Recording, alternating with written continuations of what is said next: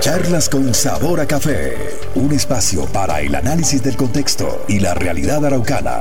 La opinión, análisis, crítica y debate con los protagonistas del panorama regional, nacional e internacional. Lo único que ha servido es para llenarse la barriga. Que Arauca ha sido abandonada desde hace muchos años. Estamos absolutamente divididos y diezmados aquí. Charlas con sabor a café. Más allá de la noticia. Charlas con sabor a café. Charlas con sabor a café. Bienvenidos.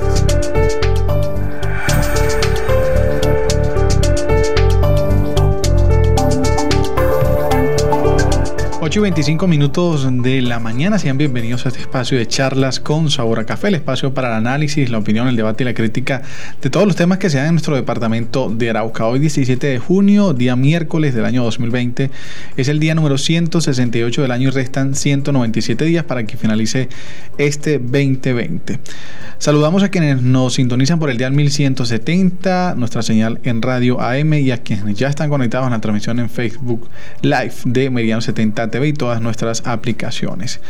Recordarles también a todos nuestros seguidores que pueden hacer llegar sus mensajes, sus opiniones, también algún tipo de denuncia al 885-2824 o a través de la línea de WhatsApp 322-432-4355. Allí también pues si lo solicitan, podemos ingresarlo al grupo de noticias WhatsApp, donde allí pueden recibir todas nuestras informaciones, publicaciones, videos, todos los contenidos que generamos desde Meridiano 70 TV. Quiero iniciar rápidamente con las efemérides. Recordar que sucedió un día como hoy. ¿Qué ha sucedido a lo largo de la historia de la humanidad un 17 de junio? En charlas con sabor a café, la efemérides del día. Recordamos el año 1773, en la actual Colombia, Juana Rangel de Cuellar funda la ciudad de Cúcuta. En 1775, en Massachusetts, en el marco de la Guerra de la Independencia de Estados Unidos, se produce la batalla de Bunker Hill. En 1789 inicia, eh, se da el inicio de la Edad Contemporánea. Es el nombre con el que se designa el periodo histórico comprendido entre la Declaración de Independencia de los Estados Unidos o la Revolución Francesa y la actualidad. En 1823 se patenta el primer material impermeable. En 1867 se utiliza el primer tratamiento antiséptico quirúrgico. 1885 la Estatua de la Libertad llega al puerto de Nueva York.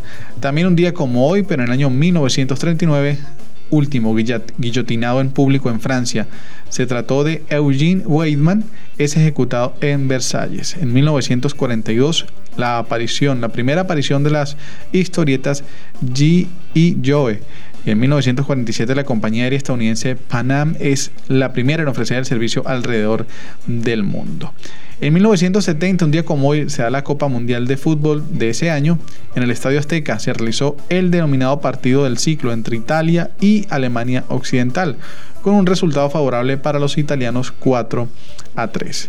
En el 2017, nuestra historia más reciente en Bogotá, un atentado terrorista en el centro comercial andino, de un soldado de tres personas muertas y nueve heridas. Y en el año 2018, tras las elecciones presidenciales de Colombia, el abogado Iván Duque es investido como presidente electo de la República de Colombia. Entre los nacimientos recordamos en 1965 el de Mario Duarte, actor y cantante colombiano, y en 1971 nació Paulina Rubio, cantante mexicana. Dentro de los fallecimientos, Rubén Aguirre en, el año 2016, el conocido actor, humorista y productor mexicano, también muy popular como el profesor Girafales de la serie El Chavo del 8. Las celebraciones, hoy es el Día Mundial de Lucha contra la Desertificación y la Sequía. El santo católico para hoy es San Raniero de Pisa, peregrino, año 1160. Y nos vamos ahora con la frase del día, hoy aquí en Charlas con Sabor a Café. En Charlas con Sabor a Café, la frase del día. Nuestra frase por cuenta de Indira Gandhi, estadista y político hindú. La desconfianza es una señal de debilidad. La desconfianza es una señal de debilidad, lo dijo Indira Gandhi. Nació en 1917 y falleció en 1984, un estadista y político hindú.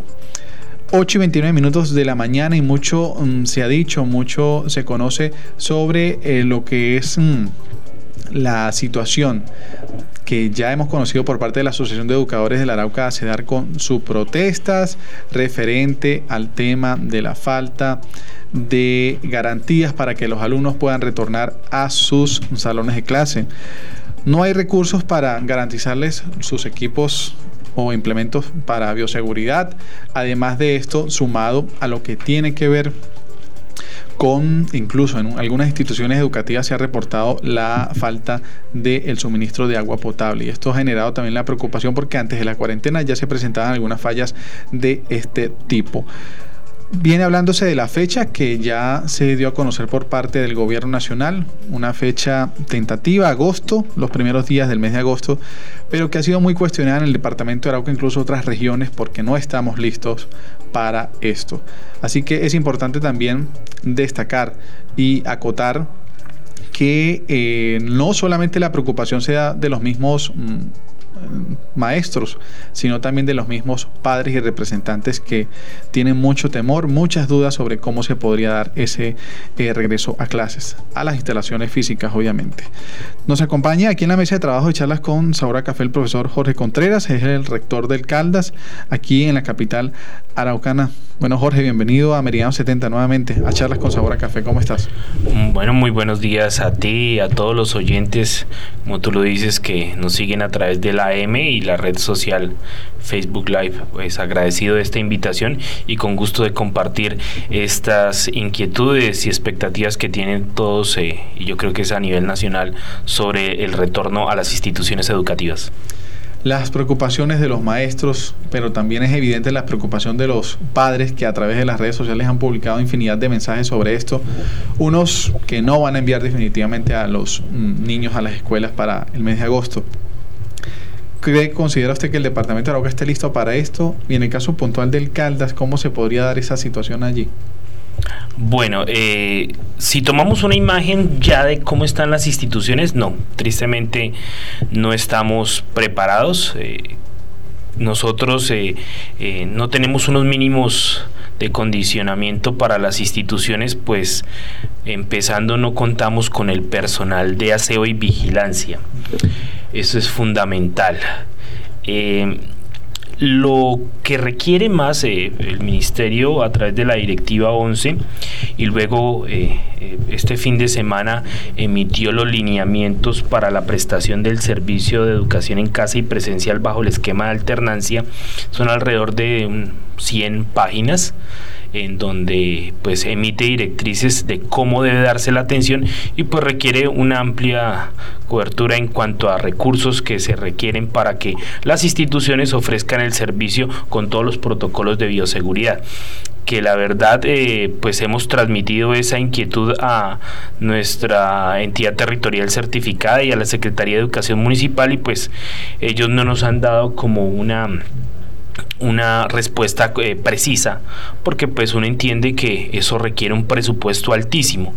La ministra también le han dado ese tipo de pregunta en los medios de comunicación. Ella dice que ha transferido recursos a las entidades territoriales certificadas para garantizar ello pero la verdad, eh, como lo digo, una foto de ya ahora, eh, no estamos en las capacidades de brindar una educación con protocolos como lo requiere las, el ministerio. No sabremos si de aquí al primero de agosto las entidades eh, como la, entidad de salud, eh, la Secretaría de Educación con la Gobernación Alcaldía puedan llegar, en el caso de Arauca, puedan llegar a ofrecer o garantizar los protocolos que están escritos en los lineamientos que emitió el Ministerio de Educación, ¿no? Sí, y es que a propósito de lo que ya mencionabas, incluso no se tiene definido el tema de la cédula vigilancia y ya eso por ahí que deja mucho que decir sobre las carencias, la falencia que está atravesando el sistema educativo para retornar a las clases en el mes de agosto. Y esto sumado a lo que podría ser un equipo de aseo, un equipo de vigilancia, pero también se debe a esto sumar un equipo de desinfección porque hemos visto videos que nos llegan incluso de Asia de cómo es ese proceso de los estudiantes que ingresan a, las escuelas y uno dice, bueno, aquí no contamos con todo esto, ¿qué va a pasar en Arauca si no nos cuidamos, si no cuidamos a los niños? Y es eh, allí el punto del cual pues es importante llevar a, la pregunta, al debate público. ¿qué tan mm, trabajo colaborativo se puede hacer entre las instituciones educativas y el apoyo que pueda brindar la unidad de salud? ¿O tú cómo ves esta, esta temática? Pues la verdad es muy complejo. Yo creería que pues la unidad de salud siempre ha hecho visitas a las instituciones, es una entidad más bien orientadora de revisar y, ponderar cómo están las instalaciones, cómo, cómo estamos nosotros en funcionamiento, de orientar que decir, em, rector, mira, me parece que usted en sus instalaciones debe hacer este tipo de adecuaciones, mejoramientos y demás. Y en ocasiones uno se queda corto y le transmite estas, estas inversiones porque el presupuesto que nos eh, emite nuestro Ministerio de Educación a través de los fondos educativos docentes, pues eh, la verdad eh, son muy reducidos, no, no, no alcanzan para hacer una inversión, por decirlo, de ampliación de baterías sanitarias, como lo que se tendría que plantear ahora, en garantizar agua potable en las condiciones que se requieren y los insumos que se dan. Entonces es un trabajo y una cuantificación fuerte al respecto. La Secretaría de Educación nos, em, nos ha solicitado hacer en primera instancia como un censo, una situación eh, de, información de cómo nuestros eh, estudiantes a través de sus padres de familia estarían en la disponibilidad de entregar eh, una información de si, si asisten o no. La verdad, en la institución Caldas, eh, revisando, tuvimos una, hasta ahora vamos una encuesta de alrededor de 1.600 alumnos, pero uno diría que la población de nosotros es alrededor de 3.150 estudiantes y esa mitad, esa mitad solo el 70% ha manifestado, eh, manifestó que no va a enviar a los alumnos. Entonces uno puede decir que esa otra parte pues tampoco tiene la certeza porque nosotros no le hemos dicho si van a cumplir o no los lineamientos entonces es una incertidumbre que hay en las familias de cómo voy a mandar a nuestros hijos si ellos se, se fueron de las instituciones apenas la cuarentena viendo una institución sin personal de aseo ni vigilancia. Entonces ellos tienen en la mente, el padre de familia tiene en la mente una institución que no cuenta con, con los protocolos de bioseguridad, que es lo que la ministra dice que eh, se, las, las, entidades territoriales certificadas con nosotros debemos pensar para eso, o sea, pensar en trabajar. Y nosotros como instituciones trabajar en un modelo de alternancia que ellos llaman decir bajo unos, unos criterios de distancia, cantidad de alumnos que ingresen, pues nosotros debemos eh, moldearnos para la nueva educación. Bueno, tenemos a esta hora de la mañana una llamada al aire. Se trata de la señora Marta Cecilia, que también quiere dar su opinión con respecto al tema de lo que podría ser el retorno a clases de los estudiantes a partir del mes de agosto. Marta, buenos días y queremos escuchar cuál es su opinión o punto de vista referente a esta temática. Bienvenida. Sí, buenos días. Eh, bueno, mi opinión eh, definitivamente no al regreso de mis hijos al colegio. Eh, estamos en una, en una, en un momento muy crítico acá en, en la ciudad de Arauca, ¿verdad? En el departamento. Eh, teníamos muchos, mucho miedo era de nuestros vecinos y hermanos venezolanos. Mire qué, qué ironías que no fue precisamente por ahí, sino por, por las mismas personas que nos cuidan, ¿verdad? Nos resguardan.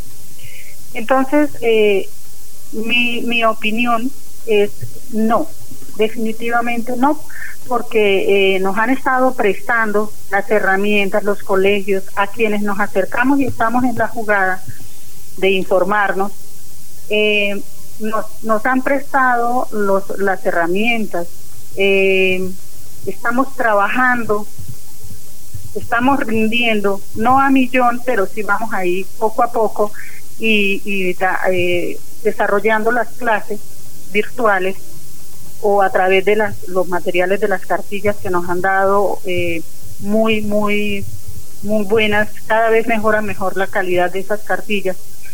Entonces, eh, no me parece que sea indispensable o necesario o de urgencia regresar a las clases. Señora Marta, ¿Bajo qué condiciones considera usted que podría darse ese regreso a las instituciones educativas? Pues la verdad, eh, mire, la misma ministra eh, en su informe diario en el reporte que hace el señor presidente todos los días a las seis de la tarde, ella misma admite que están en ese proceso, están acordando cómo van a hacer, qué van a comprar, porque es que no hay nada, no hay nada de elementos de bioseguridad. Si no lo tienen los mismos médicos, el mismo personal de la salud, no los tienen. Menos van a dar abasto o de un día para otro van a, suplir todas esas necesidades en el colegio. Otra cosa, no se ha tenido en cuenta ni se ha mencionado para nada los niños que traen una patología de, de neumología. Neumología pediátrica.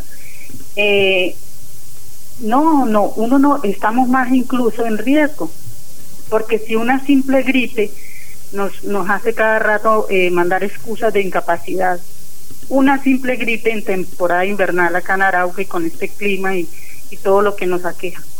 Ahora háganme el favor, después de que de que se contaminen, de que se contagien allá en el colegio. Ahora, los niños no tienen el cuidado. Cada, cada hogar maneja esta situación a su manera, a su modo.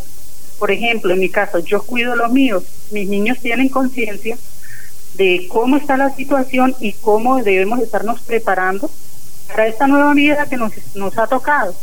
Pero si uno sale y se asoma a la puerta o sale el día de su pico y cédula, los demás niños en diferentes casas alrededor y más allá, pues peor, están jugando, están correteando, no tienen tapabocas, o sea, no están en el, en, en, el planeta Tierra, no asumen lo delicada de esta situación.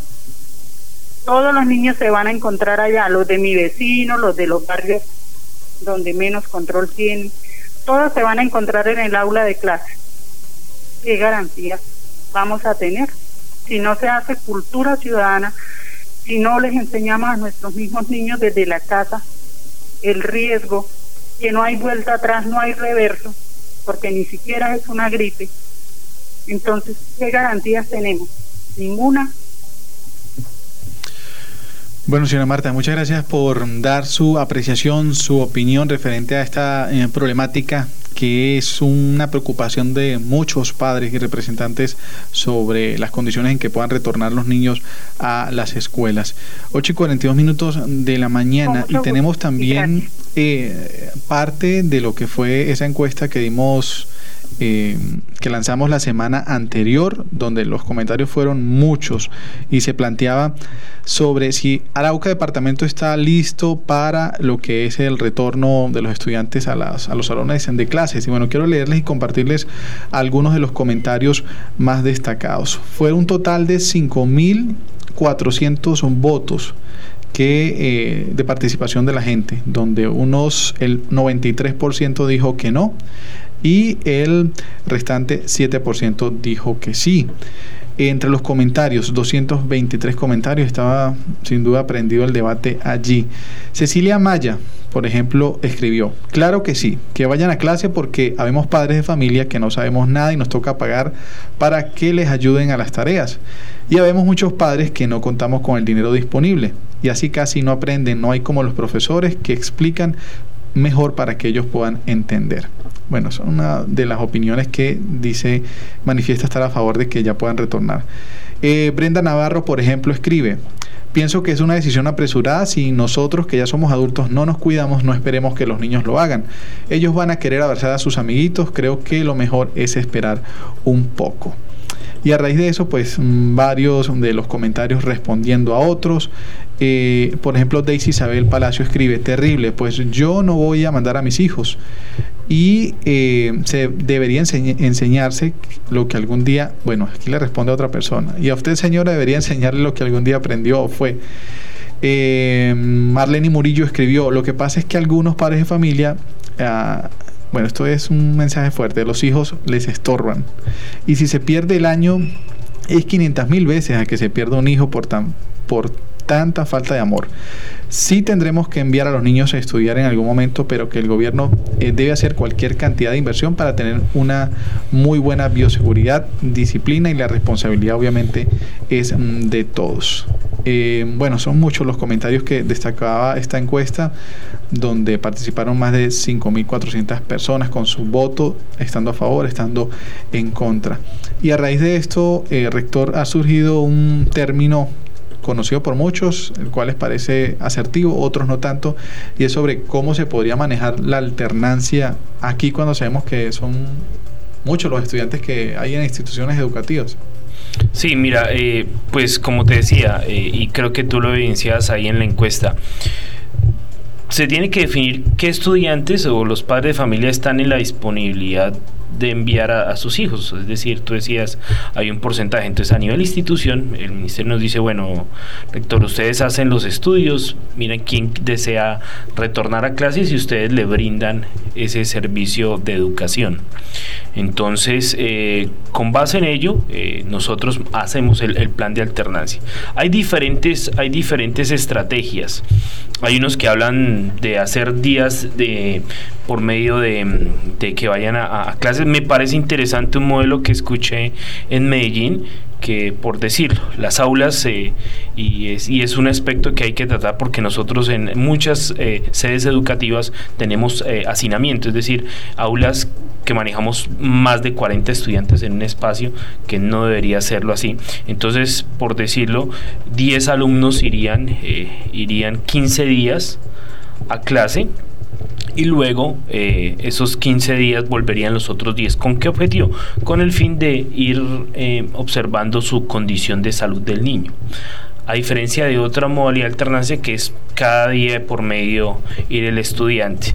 Entonces es un esquema que me parece interesante eh, como lo, lo plantean en, en Medellín para poderlo eh, revisar en, el, aspecto institucional. Pero mira que, por ejemplo, el caso de la institución educativa Francisco José de Caldas, somos nueve sedes, pero cada sede tiene sus condiciones de infraestructura muy diferentes. Hay, hay sedes educativas que tienen unas instalaciones amplias que uno podría jugar algo, pero hay otras que tienen unos salones demasiado pequeños. Entonces es muy diferente eh, poder encasillar un modelo de alternancia de cantidad de alumnos por, por espacio y demás, porque las condiciones de infraestructura son muy diferentes. Entonces eso va a jugar en que cada institución educativa y, y ese hasta lo más particular que es la sede educativa, empezar a plantear un desarrollo de alternancia que es eso. Es decir, ustedes eh, es como instalar prácticamente un pico y cédula para la educación. es decir, tantos niños van y lo que decía la mamita, fuera de, los de, de, que el padre de familia diga, sí, voy a enviar a mi niño, pero hay que revisar las situaciones y condiciones de salud de ese niño para que pueda esperar. También hay otra situación que es la de nuestro cuerpo docente. Todos los docentes no pueden estar en exposición porque hay docentes que tienen algunas condiciones de base de salud y edades que también pueden afectar. Entonces nos toca armar ese, como decir, ese rompecabezas de cómo podría brindarse la atención en ese caso. Bueno, tenemos otra llamada al aire. Se trata del señor Ever Atilúa, quien es el secretario de Asuntos Administrativos y Políticos de la Asociación de Educadores de la Arauca. Conocer también, ya hemos visto en hechos anteriores las protestas que han realizado allí frente a las instalaciones de la gobernación en aras de exigir a la administración departamental, al municipio, al gobierno nacional mayores garantías en este tema. Bueno, profe Ever, bienvenido a Meridiano 70 eh, y pues este espacio de charlas con sabor a café. Quisiéramos conocer aún más sobre la posición que mantiene ACEDAR sobre lo que sería el regreso a clases para partir del próximo mes de agosto. ¿Cómo va esto? ¿Ya hay flexibilidad por parte de ACEDAR o todavía somos eh, mm, exigentes a la hora de que el gobierno pueda garantizar todas las medidas? Bienvenido, buenos días. Muy buenos días, Wilma, para usted y para toda la audiencia de este prestigioso medio informativo. Bueno, como usted lo venía diciendo muy acertadamente hace unos minutos, son muchos los factores que influyen en la posición que ha asumido tanto la Federación de Trabajadores de la Educación FECODE como ACEDAR con respecto a la alternancia propuesta por el ministro el Ministerio de Educación Nacional. nosotros, eh, como lo señalaba en días anteriores, los maestros lo más fácil para un maestro es la educación intramural, es decir, el maestro frente a sus estudiantes, cumplir su horario, su jornada laboral. y ya, y, lo demás que se desarrolle institucionalmente. En este momento, nosotros, los educadores, y muchos, muchas asociaciones de padres de familia a nivel nacional eh, están diciendo que no tenemos todavía las condiciones para el retorno a la educación presencial, ni siquiera con el modelo de alternancia. Porque es que sí es cierto, no es que todos los niños van a llegar al tiempo al colegio, pero tarde que temprano tendrán que ir. Es decir, tarde que temprano los 62 mil estudiantes que se encuentran matriculados en el departamento de Arauca tendrán que estar frente al maestro con el modelo de alternancia por una u otra circunstancia, de acuerdo a lo que organice la institución educativa. Nosotros sí queremos que los maestros, yo quiero aprovechar este espacio para decirle a los padres de familia, los maestros nos debemos a los estudiantes pero en este momento no están dadas las condiciones para retornar a la presencialidad, así sea bajo el modelo de alternancia. Mira algo, algo bien curioso que nosotros analizábamos con detenimiento. Nos obligaron, es decir, no porque los padres de familia, porque los maestros, porque la ciudadanía quiso irse a un aislamiento, un decreto presidencial, decretos regionales, municipales, departamentales, todo el mundo en su casa ya vamos a ajustar cerca de tres meses con ese aislamiento obligatorio. Bueno, lo que yo invito muy respetuosamente a la comunidad es valorar. O sea, nos obligaron a aislamiento cuando apenas existían en Colombia mil, menos de dos mil casos que se empezaron a presentar en Bogotá. ¿Qué ha cambiado desde el mes que se decretó el aislamiento a hoy, 17 de junio?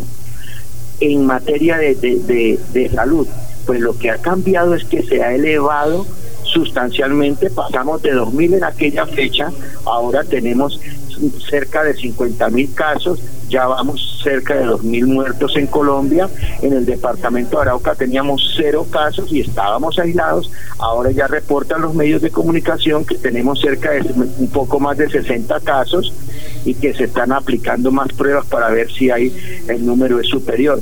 Es decir, las condiciones del contagio del COVID no han mejorado, la curva no ha disminuido, sino que por el contrario ha aumentado el número de casos, han aumentado el número de muertos y en materia de salud, vamos a aterrizar en materia de salud, que es lo que nos dice si estamos en condiciones de volver o no. ¿Qué se ha hecho en estos tres meses? ¿Cuántas nuevas UCI, unidades de, de cuidados intensivos se han habilitado en el departamento de Arauca? Creo que una o dos no más. ¿Cuántos médicos o enfermeras se han nombrado más? ¿Cuántos hospitales se han habilitado más? ¿Cuántas camillas? No, no se han habilitado. La realidad es que no se ha habilitado. O sea, el sistema de salud no ha mejorado. Antes, por el contrario, ha empeorado porque muchas empresas, en el caso del magisterio, niegan los servicios producto del aislamiento en que nos encontramos y están suspendidos los traslados, remisiones, exámenes especializados, cirugías y demás. ¿sí?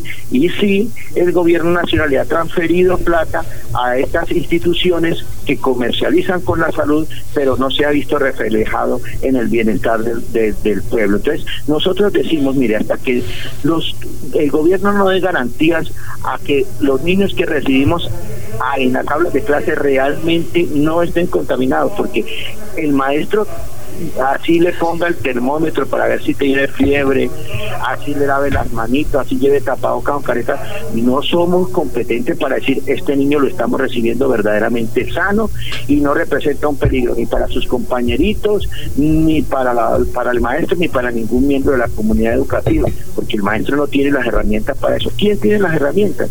El gobierno, y ni el gobierno las tiene porque en Colombia no existen el número de pruebas suficientes para aplicarle a toda la población siquiera para descartar quién tiene o no tiene COVID. Entonces sería eh, eh, como asumir nosotros el riesgo diciendo, sí, estos niños están sanos, los papás le dieron permiso y si se llega a presentar un caso de contagio entonces, ¿quién sería el culpable? ¿El padre porque dijo que, permitía que su hijo iba al colegio? ¿El maestro porque no cuidó que el niño tuviera el tapabocas puesto y se lavara las manos todo el tiempo? ¿El rector porque permitió que se habilitaran las clases? ¿La Secretaría de Educación porque invitó a esto? No, no aquí no se trata, cuando nos mandaron aislamiento no nos consultaron Y ahora que la situación ha empeorado en materia de contagio, el número de muertos, entonces ahora sí quieren que sea la institución educativa, que sean los consejos directivos, que sean las secretarías de educación o que sean los alcaldes los que digan si sí o no. O sea, en un momento el gobierno dijo una posición institucional, no todo el mundo aislado, no hay clases presenciales. Y ahorita entonces que la situación está peor, entonces ahora sí determinen ustedes. Eso, eso nos parece que es como una doble moral, porque ¿qué ha cambiado? ¿En qué ha mejorado las condiciones en, el país en materia de contagio? No han mejorado, han empeorado y la curva sigue creciendo. Profesor Eber, ¿qué acercamiento, qué respuesta han tenido de parte de la Secretaría de Educación Departamental? ¿Ya se han reunido, han avanzado en algún tipo de acuerdo? ¿Qué conocimiento tiene sobre lo que la Administración Departamental pueda brindar al magisterio, en este caso, pues a toda la educación en el departamento? Estamos hablando de un departamento, Wilman, que no tiene recursos. Hace poco se realizó, el, viernes de la semana pasada, si mal no estoy, se realizó un debate en la Asamblea. El departamento de Arauca está en crisis y con este con esta pandemia la crisis ha empeorado. Nosotros somos testigos de la hambruna que viven muchas familias eh, colombianas y, las ayudas que ha dado el gobierno han sido insuficientes. Un, mercado de 130 mil o un bono de 170 mil pesos, sí, bendito sea Dios por esa ayuda, pero eso pasa, o sea, eh, eso no resuelve de fondo el problema. Y el gobierno, la Secretaría de Educación no ha recibido un peso extra para invertir en materia educativa.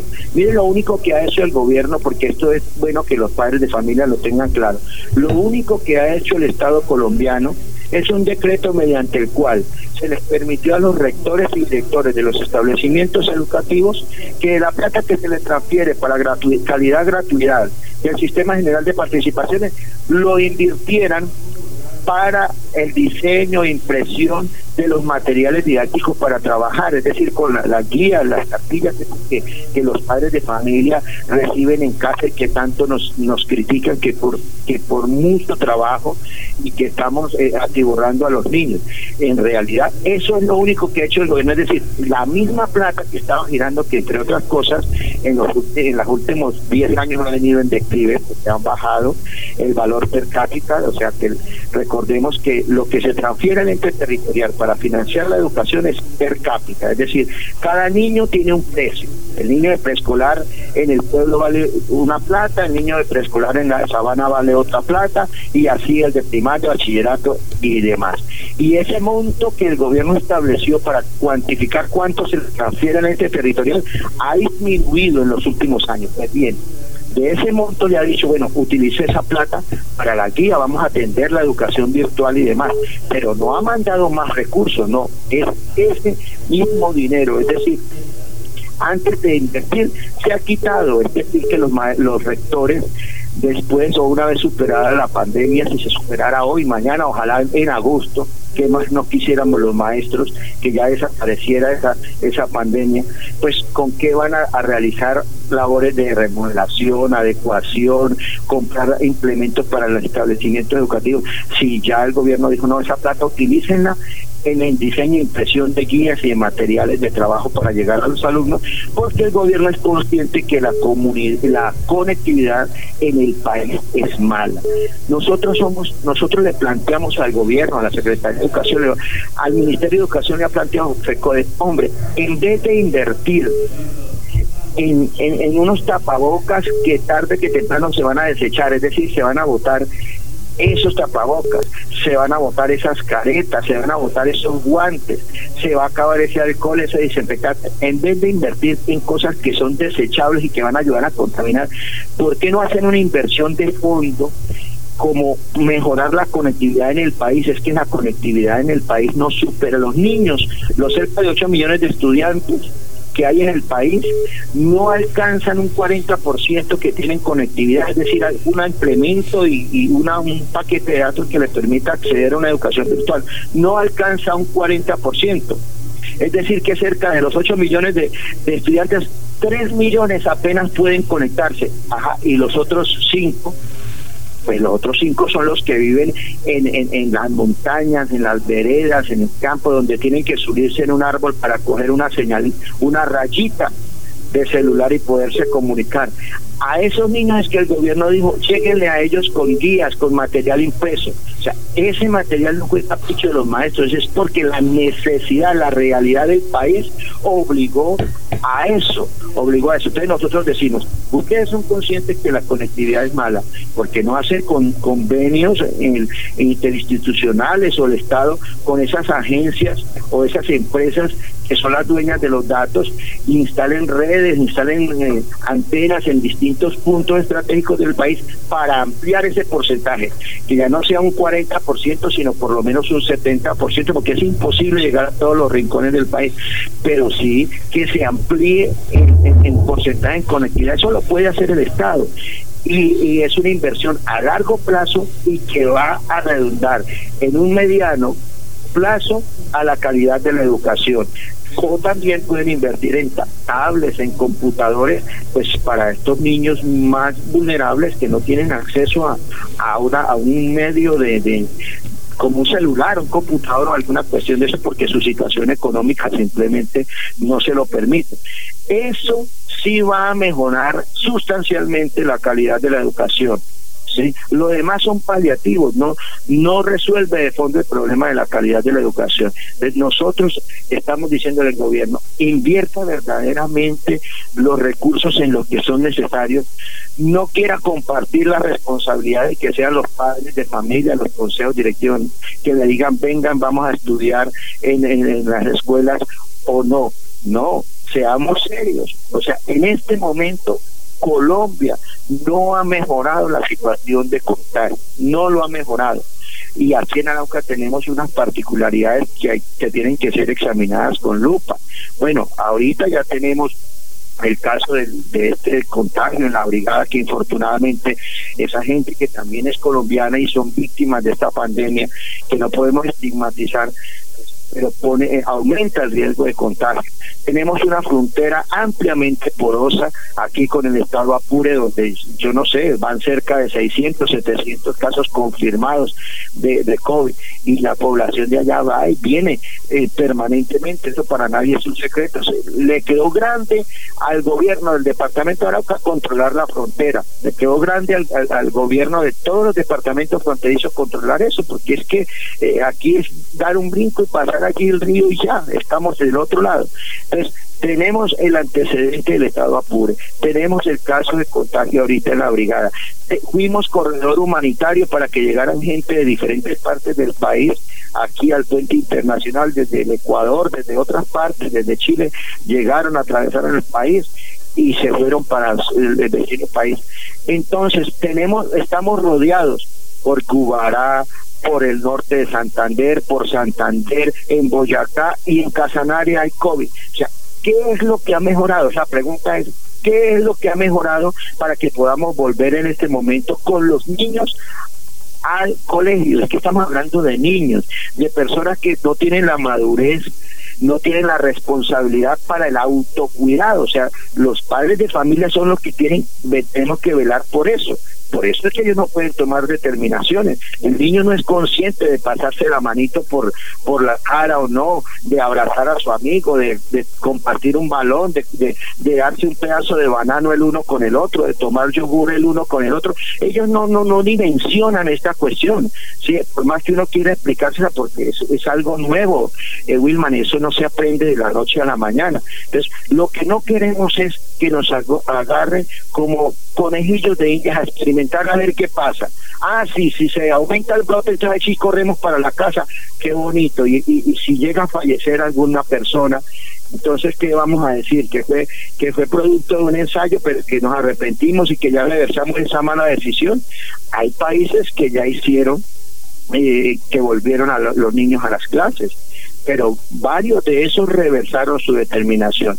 Entonces, eh, nosotros los maestros no es como algunos que ah no queremos que no queremos trabajar nosotros sí queremos trabajar Claro que sí queremos trabajar y vuelvo y repito, es mejor para un maestro estar en el aula de clase con sus estudiantes que estar recibiendo todo el día llamadas, WhatsApp y, comunicaciones, Zoom, Dixie y todas las plataformas por las cuales nos estamos comunicando con los estudiantes.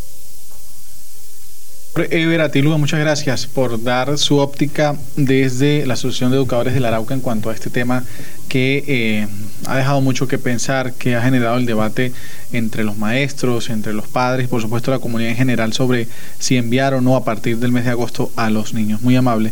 Bueno, rector, ya para finalizar, eh, hasta que no se defina esto, lo del tema de volver nuevamente a las instalaciones físicas de la escuela o colegio, esto podría generar, generar un tema de atrasos en cuanto al calendario escolar o se seguiría adelantándose de forma virtual. Eh, la Secretaría de Educación emitió una resolución que ajustó su calendario escolar, es decir, que nosotros debemos ajustarnos a, al trabajo en casa todavía. Si llegara el caso, o sea, como, como lo, plantea el gobierno, de la posibilidad de ofrecer todos los protocolos de seguridad y brindarnos las garantías eh, para poder eh, retornar al establecimiento educativo, pues nosotros estaremos ahí. habrán padres de familia que así se le garanticen eh, todos los eh, todos los medios posibles para la bioseguridad ellos toman la decisión de no enviar los niños. Nosotros como institución debemos llegarle a ellos a seguir con la misma estrategia a distancia de trabajo con guías o si ellos cuentan con la herramienta de internet entonces eh, seguiría el, calendario escolar como viene como lo tiene establecido la Secretaría de Educación para culminar el año lectivo. En todo caso, estamos pues nosotros a, la atención y a la disponibilidad de las entidades para, para lograr eh, retornar a las aulas siempre y cuando se nos garanticen todos los protocolos de bioseguridad. Como lo decía Ever, el cuerpo directivo, docente, administrativo siempre ha estado eh, dispuesto a trabajar, a estar ahí pendiente. Nosotros lo que pedimos es que se cumplan todos los protocolos de bioseguridad y garantizar pues las mejores condiciones para nuestros estudiantes, que lamentablemente hoy por hoy las instituciones educativas no cuentan con los mínimos vitales, hay instituciones que no tienen un servicio de agua potable, no cuentan con un servicio de aseo, si no es por los padres de familia que a través de las asociaciones brindan ese servicio de aseo y en ocasiones vigilancia las instituciones no tendrían aseo. Entonces son procesos que yo creería que en este momento eh, sería un, momento de reflexión para, la, para, las, para el gobierno de ver la realidad de las instituciones y de verdad que no estábamos eh, preparados para un evento de esta manera, porque la educación pasa en un segundo plano, pero la reflexión también sea en que si no hemos sido capaces de garantizar las mejores condiciones a las instituciones de salud, pues no sería como coherente llegar a, garantizar a las instituciones educativas. Yo creo que primero la salud, luego sí vendría el componente de educación. Y pues tener paciencia a las familias, a los padres, sé que eh, ahorita la situación es muy compleja porque viene el factor económico, los padres de familia quieren buscar su sustento, pero también observan que deben estar acompañando a sus hijos y sé que es difícil para todos, nuestro cuerpo docente también está sufriendo mella, desgaste porque esto, estar pegado a una pantalla durante todo el día es complejo y más que con nosotros tiene las reuniones, es decir, ellos están trabajando mucho más tiempo del que es, dándole el seguimiento a la situación, entonces pues fortaleza para todos, para todas las comunidades educativas del departamento y el municipio. Bueno, rector, muchas gracias por acompañarnos aquí, de compartir experiencia y por supuesto las preocupaciones que atañen a ustedes como rectores y por supuesto a, todos los padres que imagino que son muchas las inquietudes que les trasladan. Muy amable. A ustedes y a todos un saludo muy especial. Muchas gracias. 9 y 8 minutos de la mañana y de esta forma finalizamos las charlas con Sabor a Café, haciendo un análisis, un contexto de lo que ha sido y de lo que se espera ¿Será el inicio, el mes de agosto, del retorno de los estudiantes a los salones de clases o no será? ¿Cómo se podrá dar esta situación? Es una situación que lleva a pensar y a reflexionar en cuanto a cómo estamos para eh, brindar la seguridad, la bioseguridad a todos los niños en nuestras escuelas. Así que continuaremos brindando estos espacios para el análisis, el debate y la opinión de eh, temas tan importantes como lo son estos mm, en cuanto a la educación en tiempos de pandemia. Agradecerles a ustedes por la sintonía. No olviden continuar con toda la programación que tiene Meridiano 70 para ustedes. Ya continúa La vida es hoy. Charlas con sabor a café, solo por Meridiano 70.